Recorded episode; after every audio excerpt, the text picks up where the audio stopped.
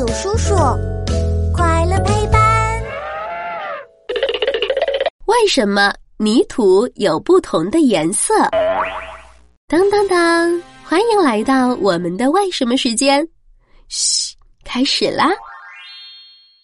小朋友，你知道泥土是什么颜色的吗？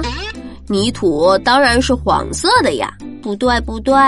我听说世界上还有红色、黑色、灰色、紫色的土呢。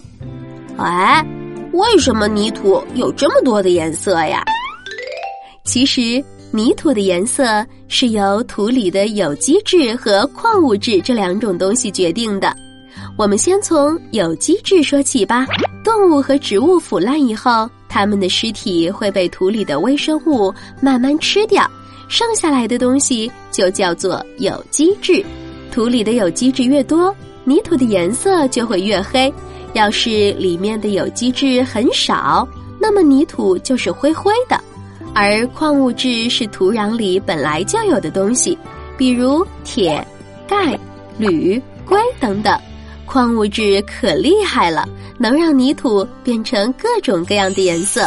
嗯，就拿红色的泥土来说吧。有的地方天气很热，经常下雨，土里的很多东西都被水哗哗的冲走了，只有红色的氧化铁留了下来。